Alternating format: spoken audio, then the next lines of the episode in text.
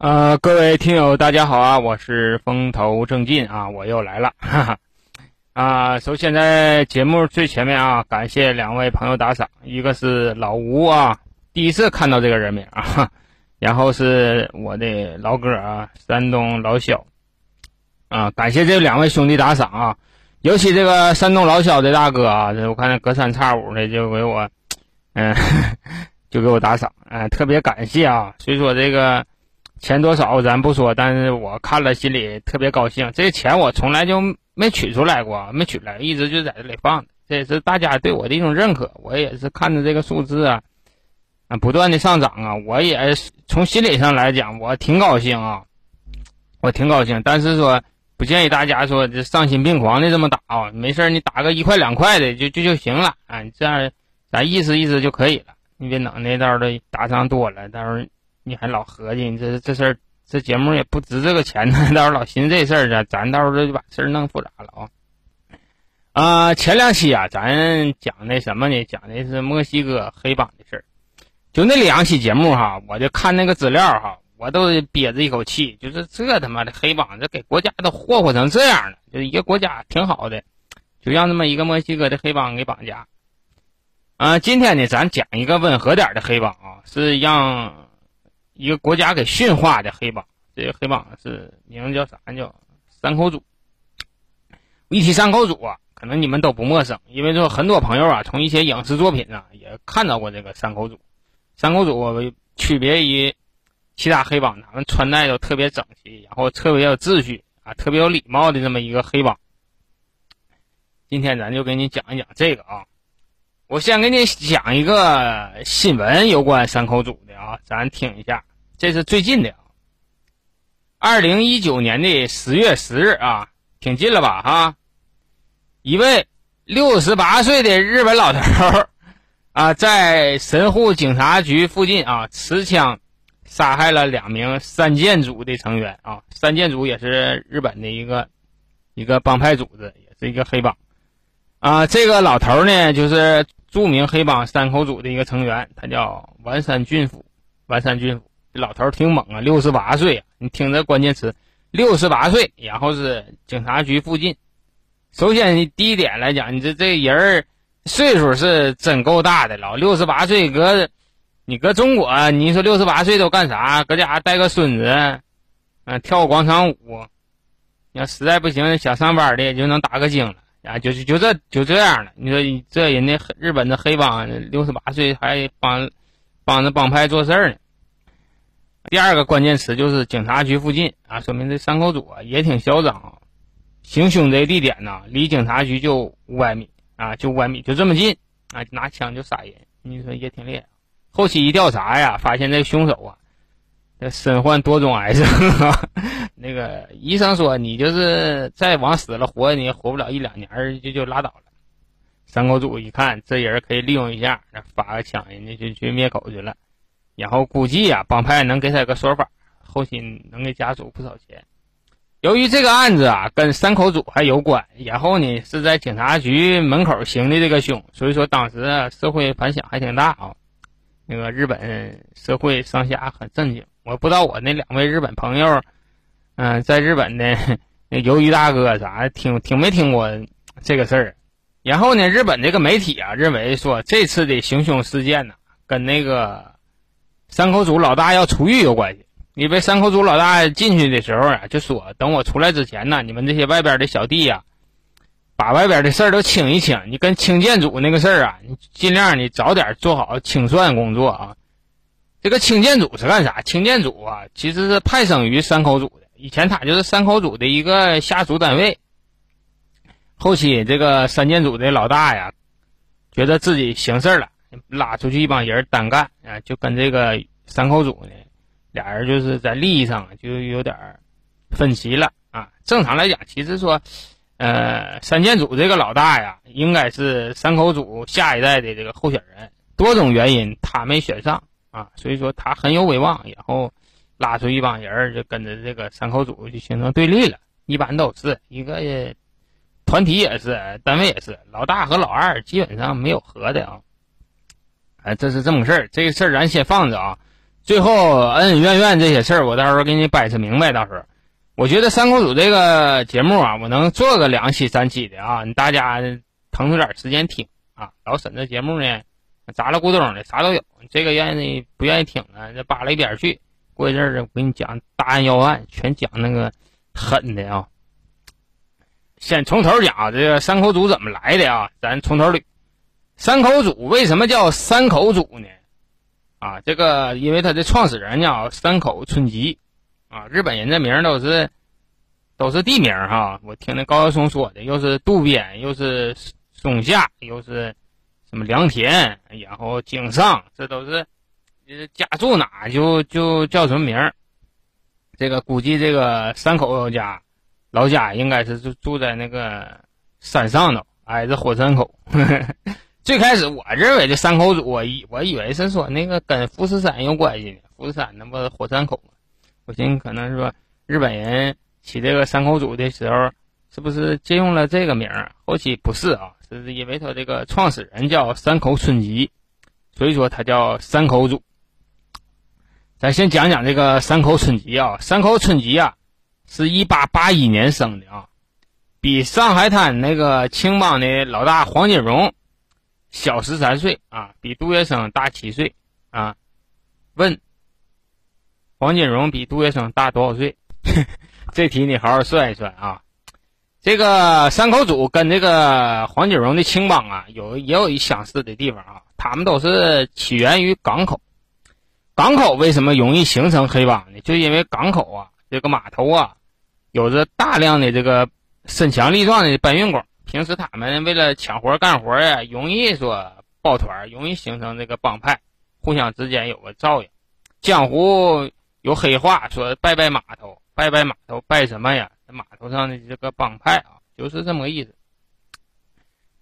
最开始啊，这个三口组这三口村吉啊，农民出身，但他后期怎么成为这个黑社会老大的呢？这事儿啊，还得从头捋，得从一九。零四年啊，一九零四年说起，这一九零四年啊，发生了一件大事儿啊，发生了一件大事儿。这个我以前的节目里也讲过，是日俄战争啊，俄罗斯和日本人呢在中国打仗啊。当时啊，中国呀就像一个小寡妇似的，被这两家同时看上了啊，他两家互相吃醋。打一架啊，谁赢了谁搂着小娘们睡啊！这这他妈的，当时中国的非常屈辱的一段历史啊。很幸运的是，日本人打赢了，这他妈的国土啊，咱还能保住点。这要是让他妈俄国人打赢了，这以后不一定咋回事了呢啊！咱现在科普一下啊，日俄战争是一九零四年二月八号到一九零五年的九月五号啊，一年多的时间。这前吧，然后一九零四年呢，爆发这个日俄战争。当时这个二十三岁的山口春吉呢，干啥呢？搁家种地呢，修理地球的。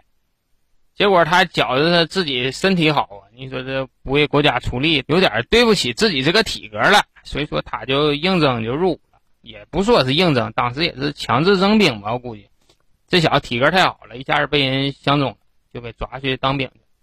零四年去的，这零五年日俄战争结束了，他就回家，回家了吧？这走这一圈吧，这心有点走野了，枪一放下，不自在了，回家种地吧，白种了，白种了咋办呢？他就不行，那那换换换个活法，换个活法，不种地，不种地干啥去？他就望向了大海了啊！不行，我这梦想是星辰大海，我要做海贼王的男人啊！结果就上了渔船了，跟着人家渔船呢出去打鱼去。就说这陆地上现在是圈不住我的，完了上那个海上跟人家打鱼去。哎，这天天这跟人家出出海打鱼，刚开始吧都寻思的都挺好，出去天天吃海鲜，然后看看海浪啊，波涛汹涌的多好。结果一去了就不是那回事了，那海上的生活特别的枯燥啊。看不着大陆，然后天天还晕船，上边还没有新鲜蔬菜，天天口腔溃疡。那鱼呀啥呀，吃一顿两顿行，天天吃谁也受不了。结果没多长时间，这个这三口春吉啊就有点扛不住了，不行了，还得上岸。这海里也不是我待的地方，结果他就上岸了。上岸以后，他也不寻思回家种地去，就这种地是指定不行啊，打鱼也不能干了。干啥去了呢？就上这个码头上当那个搬运工去了。那年他多大呢？他二十五岁啊。当时神户啊是东亚最大的这个港口啊。东亚是包括哪呢？东亚是包括中国、日本、南北朝鲜，加上内蒙古。内蒙古最大的港口，内蒙古他妈的内陆城市就不算它啊，就是中国、日本还有南北朝鲜啊这几个国家里，就是神户是最大的一个港口。当时啊，那个神户港啊，特别特别的繁忙，因为啥呢？这个日俄战争，日本打胜了啊，没事就往回搂这个战利品。另外，在这个东北这边占了不少的矿啊，往回拉煤呀、木材呀。各种各样的东西，反正都往回往回运，这个码头上就需要大量的这个装卸工人啊，大量装卸。所以说，周边的不少这个农民呢、渔民呢，都也不务正业了，就开始帮着这个军方运这个货船。由于这个山口春吉啊，当过渔民啊，还当过军人，他就是体格特别好，体格特别好，就是臂力惊人，跟大力水手似的。这人哈。脑袋够用，胆识还过人。那上过战场都杀过人的人，没多长时间啊，他就在这个码头上啊就站住脚了。码头上啊都是那些粗人啊，都是粗人，身体都特别好。所以说什么说了算呢？就他妈拳头说了算。哎，谁拳头硬，谁能打架，你在这里谁就能立住棍儿。哎，也不用你有什么知识，有什么文化，用不着。没多长时间，被这个黑社会啊相中了。就码头上他不有社团嘛，被他们相中了。最开始呢，让他管几个人儿啊，做一个码头搬运工的这个小头目。渐渐的呀，就被神户最大的一个黑社会组织叫大岛组的哎招收为成员了，成为一个看船厂子的一个小头目啊，就是小头目，负责干什么呢？负责收这个保护费，就是船舶停靠到岸以后啊，你想卸货，你想。啊，运运送货品呐，运海鲜呐，贩卖啥的，你得先交这个码头上的保护费。三口啊，就负责收这一块。然后呢，还有一个是买卖挺大，是啥呢？就是赌档啊，开赌档。因为那个船上的人他没有地方花钱啊，一落地了以后，你变现了，或者是码头工人一挣着钱了，无论说是船上的船员呐，包括陆地上这些干活的。手里有闲钱了，没地儿花了，就去赌博去。所以说，大岛主啊，就在当地啊是非常有势力的这么一个集团。他不光是有人，而且他还有钱。很快呢，这个三口啊受到了大岛主老大呀大岛秀吉的赏识。哎，平时一看，妈这小子不光能打哈，脑袋还够用，然后气场也够。平时呢，跟手下的这些人啊处的都挺好，他挺有人脉，能管住人。大岛主的老大呢，大岛秀吉呢，对他就。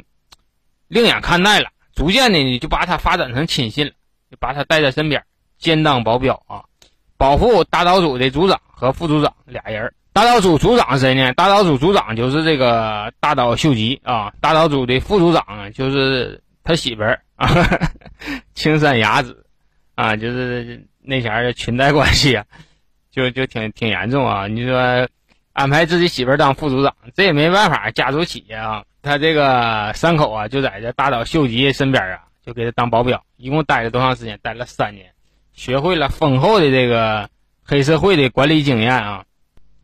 时间很快呀，就来到了一九一五年。一九一五年，一九一五年，三十四岁的山口春吉啊，跟那个大岛秀吉啊，大岛组的老大说了，那个我想回老家，回老家，我想组织点人啊，搁那边成立一个分店啊，成立一个分店。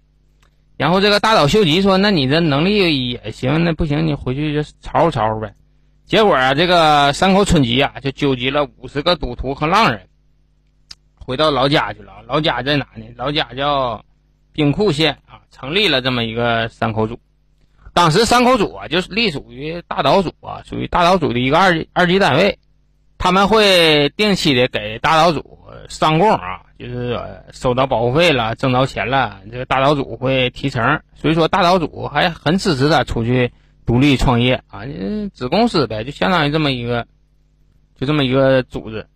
山口春吉啊，就正式成立了山口组。他就是成为山口组的第一代的组长啊。他们管那个组长啊有个特殊的称呼啊，叫代木啊，代木啊。副组长叫若头啊，高级干部叫舍弟，一般成员叫若众啊，都有一个特殊称号的。这是个冷知识，非常冷门，一般全中国知道这事儿的不多，反正有我这么一个。这个组织是成立了，成立了以后，你这么些人，你得盈利啊！你你说主要靠啥？我给你讲讲他干啥事儿。他回去把那个他们老家这兵库县的一个海鲜市场给垄断了，哎，就干这么个事儿。你现在来看，他干的都挺 low 啊，挺 low。就干什么呢？就上海鲜市场去收保护费去。你像今天卖鱼，你卖咸鱼干儿，反正是你只要卖这些海产品，你想搁这卖。啊，你就得是定期的给我交点这个费用，然后你那个渔船呢，你想靠岸卖给这些渔民呢，我也收你们点钱，哎，就这么个事儿，没收不了多少钱。其实我看完这个书了哈，就三口组第一代、第二代这个创始人前儿，没干什么太惊天地泣鬼神的事儿，所有的这个丰功伟绩呢，都是从第三代目啊开始这个行事儿。咱都别着急，咱慢慢讲啊。然后呢，随着不断的发展呐，这个成员就越来越多啊。当时啊，日本的不少有不少这个浪人，有不少浪人，这个是成立这个帮派挺重要的一个人员组成成分。这浪人是干啥的？浪人就是以前的那种武士。日本呐，逐渐取缔了这个幕府制啊，所以说有不少的这个武士啊，地位就没有了啊。以前那个武士他地位很高的，他都有仆人，然后。也不干活有人供养啊，有人供养。那后期呢，这个幕府制啊取缔了以后，不少的武士啊生活没着落了，没人供养他，他还拉回来那脸出去干活去。也武当本来以前当武士的，这回家种地去，那不可能。这帮人待着没有事儿啊，他干什么呀？就逐渐的就加入了这个黑帮组织了。随着这个山口组成员越来越多呀，就得需要更多的发财渠道了。你光这收这保护费，养不了这么些狼啊！这就狼多肉少啊，逐渐的这就往外扩张啊，扩张这势力。还啥挣钱呢？再就是这个娱乐城啊，就现在这个也是，现在这个兵库县这个地方，现在也是日本的一个娱乐中心啊，一年拍不少电影的啊，各种各样的电影。哎，说到这个日本电影，我得说两句。这个日本呐，这我感觉是全世界电影产量最高的啊，尤其对我们这一代人的影响太大了。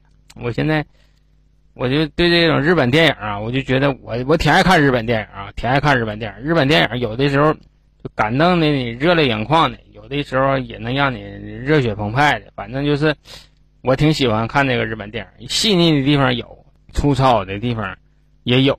反正这个日本电影挺吸引我啊。我大家有什么渠道能看到这些日本好电影呢？告诉我一下啊！不要过度解读的我这个说这些话啊！我说的是好电影啊，你们别把那个不好的给我 拿上来啊！跟你说，到时候我会生气的。当时啊，娱乐城啊，还不是说电影行业呢，最开始还没有这个电影行业，那前儿电影没铺开。最开始是什么呢？日本有那种浪曲剧社。